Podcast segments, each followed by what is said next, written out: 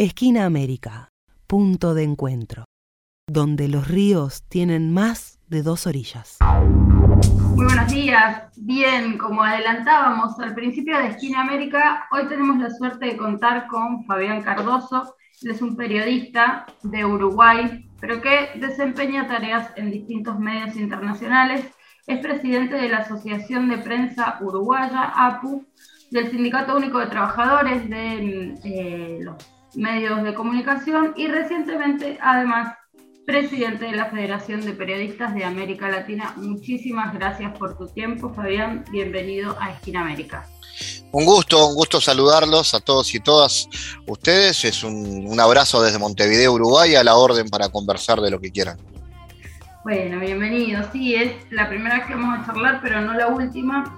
Y queremos arrancar consultándote porque eh, tu país, Uruguay, viene de algunos días movidos, ¿no? Se ha llevado adelante el cuarto paro total, si entendemos bien, allí en el país. Y bueno, queríamos que nos cuentes un poco cómo llegaron a este cuarto paro y cuál es la situación en general.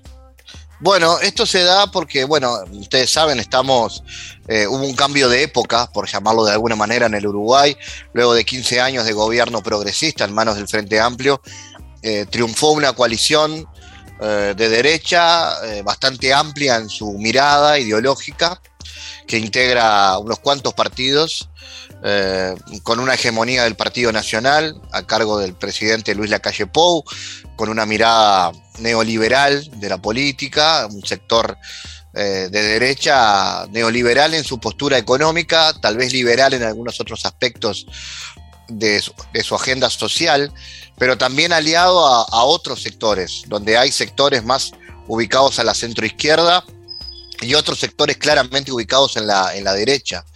Eh, esa alianza es la que triunfó en las elecciones y obviamente vino a instalar una agenda que claramente tiene impactos en la agenda social y en la, realidad de los trabajadores, sobre todo a nivel salarial, eh, en recortes en políticas sociales, también en la carestía, hay un impacto importante en la, inflación y en la carestía de los, de los productos y, en algunos, y en algunos ejes de la economía que obviamente impactan por ejemplo, en los alimentos, si hablamos del precio de los combustibles, que ha tenido en los últimos tiempos varios ajustes producto de que ahora lo que domina es el mercado y cuando lo que manda es el mercado, obviamente eh, eso tiene un impacto en la, en la vida diaria.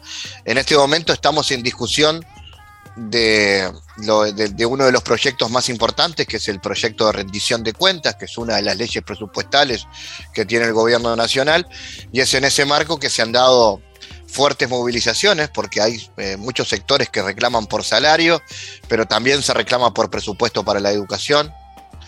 Eh, hay una interesante movida a nivel de la educación pública reclamando por esto, y se están además discutiendo otros elementos centrales. Por un lado, el gobierno propone una reforma eh, previsional que tiene que ver con la seguridad social, que para resumirlo en pocas palabras, aumenta la edad de jubilación de los trabajadores y por el otro propone una reforma educativa también. Entonces, en el marco de que el gobierno aprieta el acelerador para llevar a cabo algunas reformas en lo que queda de gobierno, es que los sectores sociales se están uniendo para de alguna manera enfrentar esto. Bien. Eh, sí, bueno, el pueblo uruguayo no es un pueblo que en general se quede muy quieto, ¿no? Eh, lo cierto es que están atravesando este, este gobierno con todas las consecuencias, encima además, eh, entendemos, ¿no? Eh, agigantadas por la situación de crisis general, ¿no? pandemia, pospandemia eh, y la guerra entre Rusia y la OTAN, desarrollada por, Ucrania. en términos de, entonces, de movilización social, ¿Quiénes son los actores que principalmente encaran estas protestas? Eh, uno tiende a pensar en los sindicatos, pero ¿hay algunos otros actores sociales que participen fuertemente del debate? Sí, fundamentalmente la central sindical, que en Uruguay es única, es el PIC-CNT, eh, que es una central eh, sindical única que agrupa a todas las organizaciones de trabajadores del país, pero que se está planteando unir y generar un, único frente para esto y salió a convocar a otras organizaciones. Entonces Uruguay hoy está eh, conformándose, o en realidad ya conformado, pero tomando fuerza, eh, un movimiento que se llama la intersocial, y que esa intersocial agrupa a los trabajadores nucleados en la central del PIXNT, a los estudiantes nucleados en la Federación de Estudiantes Universitarios, a las cooperativas de vivienda, que aquí son muy fuertes, hay una federación que se llama FUCBAN y que trabaja muy activamente. Eh, también allí participa el movimiento feminista, los movimientos de la diversidad sexual. Eh, todos ellos confluyen en, esta intersocial que de alguna manera ya trabajó eh, en una campaña anterior para enfrentar lo que, se llama, lo que se llamó la ley de urgente consideración, que es una ley que el gobierno planteó al inicio de su mandato, una ley ómnibus con centenares de artículos y que de alguna manera fijaron la matriz ideológica de esta, de esta coalición. Eh, allí se conformó esa intersocial, se logró conjuntar juntar una serie de firmas, unas, unas cuantas centenares de miles de firmas. sí, 800 mil firmas que llevaron a que, a que eh, esa ley se pudiera llevar a un referéndum, a una consulta popular. El gobierno, por supuesto, aplicó toda su maquinaria mediática y, logró triunfar. Eh, y la ley quedó, quedó firme, lo que no hizo que, bueno, que se amedrentara la, intención de, seguir en la lucha y de seguir planteando algunas cuestiones que hoy están en la agenda, por supuesto, enmarcadas en que el gobierno, insisto, ha apretado el acelerador o, así lo intenta con algunas reformas. Así que hoy está, viene por el lado de la intersocial, eh, esa agrupación de organizaciones eh, que integran diversos colectivos. Bien, eh, hablabas justamente, Fabián, de la estrategia comunicacional en contra de lo que fue el referéndum para frenar la LUC. Ahora, nosotros también en Argentina venimos, bueno, de un episodio, un episodio que sintetiza una, guerra comunicacional campal en contra de, de Cristina Fernández de Kirchner y de todo aquello que represente un proyecto nacional y popular. Entonces, me pregunto, y siendo vos, por supuesto, un trabajador del ámbito de la comunicación, ¿cómo evalúas este trabajo, esta, esta estrategia comunicacional de goteo permanente eh, de noticias falsas, de operaciones, de, causas armadas en los medios masivos de comunicación y no en los tribunales. ¿Cómo funciona en Uruguay? Bueno, eh, en Uruguay, como decimos siempre, es un país chico al cual las cosas llegan un poco tarde, pero terminan llegando igual. Y en su momento las campañas de desinformación, las fake news, eh, los, montajes, los operativos mediáticos terminaron llegando. Nosotros desde el sindicato en el año 2019 nos planteamos una campaña para enfrentar la desinformación, porque veíamos que venía bajando, ¿no? Eh, había empezado, si se quiere, en, en, el Reino Unido con el Brexit, había estado en Estados Unidos con la llegada de Donald Trump, pero luego había venido, había llegado ese fenómeno donde en Brasil hizo estragos y así se crean los Bolsonaro. ¿no? Eh, en base a, campañas de desinformación, manipulando la opinión pública, como sucedió en Argentina durante el gobierno de Mauricio Macri y esa alianza con los grandes medios de comunicación para eh, impactar perdón, sobre, el canto, sobre el campo nacional y popular. Eh, entonces, en ese sentido, hoy sigue pasando en Argentina. En Uruguay tuvimos algunas amenazas de desestabilización respecto a las campañas de desinformación, pero desde el poder político, con una mirada madura y junto a esta organización de trabajadores logramos instalar el tema y reducir un poco el impacto. Ahora la preocupación nuestra está, como pasa en Argentina, con el avance de otros fenómenos muy negativos desde el punto de vista comunicacional, que son, por ejemplo, los discursos de odio en, Argentina está claro porque eso llevó casi a un magnicidio y ahí el papel de los medios de comunicación es fundamental. En Uruguay aún no hemos llegado a situaciones tan trágicas, pero hoy existen también desde el poder político, fundamentalmente los afines al gobierno, intentos de desestabilización, eh, muchas veces se busca descalificar el trabajo de algunos periodistas, se busca amplificar la polarización, ensanchar la, división, lo que alguna vez algún comunicador llamó grieta, ¿no? Y entonces eh, ampliar esa división entre unos y otros. Eh, es en ese sentido que en Uruguay también estamos muy preocupados por eso y entendemos que al periodismo le cabe una responsabilidad brutal ahí porque si se amplifican los discursos que a veces empiezan en las redes, si los medios los toman y los amplifican, no le están haciendo un buen, no le están haciendo un bien a la democracia. Básicamente, ¿verdad? Estamos hablando de, la calidad democrática de nuestras sociedades, sin ninguna duda.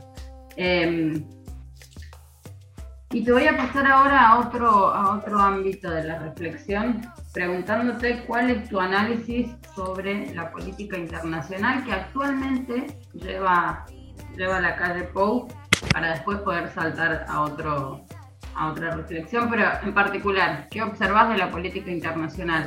Ha habido, digamos, por supuesto en el marco de su posicionamiento, ¿no? Como un gobierno conservador, pero ha habido algo que llame la atención, que sea positivo para Uruguay o por el contrario? Sí, eh, dos aspectos que, en realidad no, no, son positivos. Uno es un alineamiento bastante claro con los Estados Unidos, ¿no? Hay, hay un papel bastante, bastante claro que donde, donde Uruguay ha salido de la agenda progresista regional de soberanía y se ha alineado con los intereses de los Estados Unidos a nivel regional, eso ha quedado claro. Eh, también con los organismos internacionales.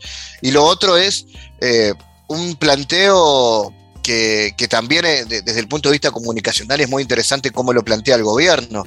El gobierno, por ejemplo, eh, ha dicho que quiere estimular los tratados de libre comercio y pone como ejemplo la posibilidad de que se firme un tratado de libre comercio con China.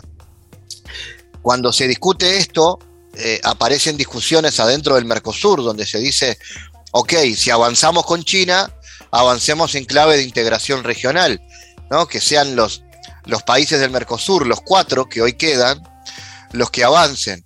Y sin embargo Uruguay dice, a mí no me interesa, no, me, no está en mi agenda esperar al resto de los países del Mercosur, nosotros vamos solos en ese acuerdo de libre comercio, porque Uruguay tiene una agenda clara que el libre comercio está por sobre todas las costas. Entonces aparece la posibilidad de que Uruguay se convierta prácticamente en, un país que busque romper o erosionar el proceso de integración. Y ahí aparecen las, las complicaciones, ¿no? Eh, ¿A qué precio de un tratado de libre comercio? Que vaya a saber qué, si favorece o no el Uruguay, estaríamos en condiciones de romper un tratado de integración como, que, como el Mercosur, que nació como un proceso comercial en los 90, pero que luego se convirtió también en un proceso de integración social y político, ¿no? Eh, eso por ahí viene una impronta de, la, del imaginario político del Uruguay en, cuanto a, política exterior, que es eh, libre comercio a cualquier precio. Y quedan un par de años de gobierno de la calle Pou, ¿verdad?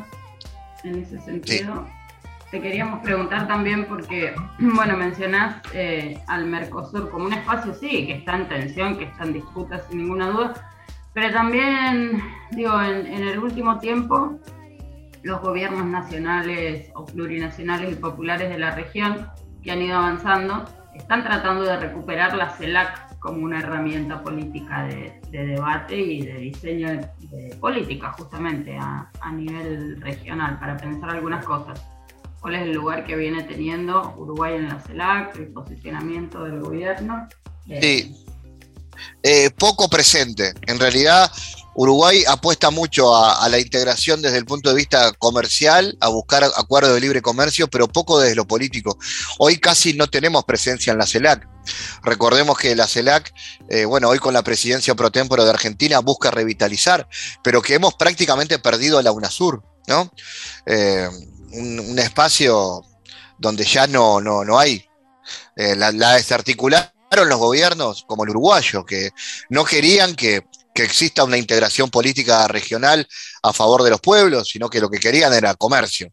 Entonces, eh, la CELAC es fundamental, revivirla, darle nuevo aire es fundamental, pero no, no está en la agenda del gobierno uruguayo ese tipo de planteos hoy. Sin ninguna duda. Em, ¿Y cuáles crees? Porque hablábamos recién del avance de los gobiernos nacionales, plurinacionales y populares en la región, y sin ninguna duda en este sentido, digamos, eh, la calle Pau y lo que representa se está quedando de algún modo sitiado, ¿no? Y frente a la posibilidad de que en pocos días nada más eh, Lula gane en Brasil nuevamente, recupere el gobierno, eh, esta amplia alianza que ha tenido que conformar Lula, pero que sin ninguna duda eh, representa los intereses más populares de los brasileros. Bueno, en ese escenario y, con, este, con este avance progresista, si se quiere, em, ¿cuáles crees que van a ser las dimensiones en las que más adelante y tal vez con una victoria popular en Uruguay em, sea necesario articular en la región? O sea, ¿qué es lo que nos debe preocupar, a tu entender, en la región y en lo que podemos eh, trabajar juntos? Eh, revitalizar la integración, sin duda. Fíjate lo que la situación que vivimos los países de la región en pandemia, ¿no? Y algunos analizábamos eh, qué distinto hubiera sido si, por ejemplo, hubiéramos tenido una integración real de los pueblos, por ejemplo, a la hora de comprar las vacunas o de pensar en medicamentos, en políticas sanitarias para la población, en lugar de que cada país salga a hacer sus acuerdos, eh, con las multinacionales del sector farmacéutico, que siempre lo que buscan es el lucro. Entonces Argentina fue eh, a buscar alianza con Rusia para la vacuna Sputnik, Uruguay fue a buscar eh, con los laboratorios para traer la Pfizer. Brasil quedó despegado del asunto porque al gobierno no le interesaba prácticamente una solución sanitaria para sus pueblos. Paraguay la pasó muy mal. ¿qué, hubiera pasado si, ¿Qué hubiera pasado si teníamos un Mercosur realmente funcionando o una UNASUR donde también UNASUR tenía dentro de su estructura una coordinación de políticas de salud? Eh, la integración de los pueblos, que va mucho más allá del libre comercio de las aduanas, eh, nos permite muchas cosas. Y bueno, hoy no tener una herramienta sólida de integración nos trae este tipo de consecuencias, que no es poder enfrentar eh, las crisis a nivel internacional de la mejor manera. O sea que yo creo que eso es urgente. La, esperanza que, trae el resultado en Brasil del posible triunfo de Lula, yo creo que va a ser un aliciente fundamental.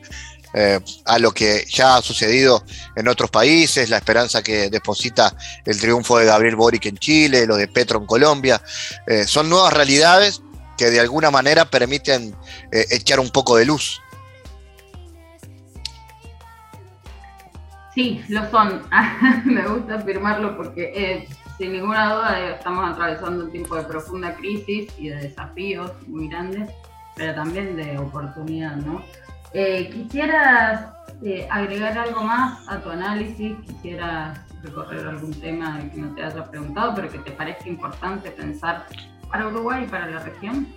No, decirte que en Uruguay también estamos discutiendo que el gobierno está pretendiendo bajar la ley de medios que el gobierno del Frente Amplio había instalado, una situación no muy distinta a lo que pasó en Argentina durante el gobierno de Macri, eh, Uruguay avanzó con la regulación a nivel de medios de comunicación durante los gobiernos del Frente Amplio en una ley que buscaba de alguna manera reducir la cantidad de concentración mediática, que es muy parecida. Aquí también hay, grupos poderosos que, buscan, eh, eh, bueno, ensancharse, engordar conformando medios. este gobierno primero intentó derogar la ley, ahora lo que busca es sustituirla por otra que aumenta la cantidad de medios de comunicación que un grupo económico puede tener, una realidad que yo sé que ustedes manejan muy bien y que a su vez también ha pasado en otros países de la región. Por ahí la agenda. Te pregunto, perdón, ¿pasaría la discusión de una nueva ley, pasaría por el Congreso? Sí, sí. Y ahí, ahí es fundamental la, la, oposición que los movimientos sociales estamos haciendo a eso, porque eh, es un tema del cual muchas veces la gente no, no, tiene mucha idea, ¿no? Poco le interesa. ¿Cómo es eso una ley de medios? ¿Qué quiere decir? Si los sectores, si los movimientos sociales, y los trabajadores no ponemos ese tema en la agenda, el gobierno la saca rápido y nadie se entera. Eh, entonces, bueno, por ahí viene también un poco la, agenda que estamos llevando acá en Uruguay y es saludo este tipo de, espacios como el que ustedes tienen a, nivel eh, de la universidad y a nivel comunicacional para poder hablar de estas realidades. Nosotros realmente te agradecemos que hayas pasado por Esquina América. Vamos a querer seguir charlando con vos. Nos has presentado un escenario de la lucha en Uruguay y, de la situación política en general, así que muy agradecidos por eso. Fabián Cardoso, periodista, presidente de la Asociación de Prensa Uruguaya y también recientemente de la Federación de Periodistas de América Latina, pasó por Esquina América. Muchas gracias, Fabián. Un abrazo.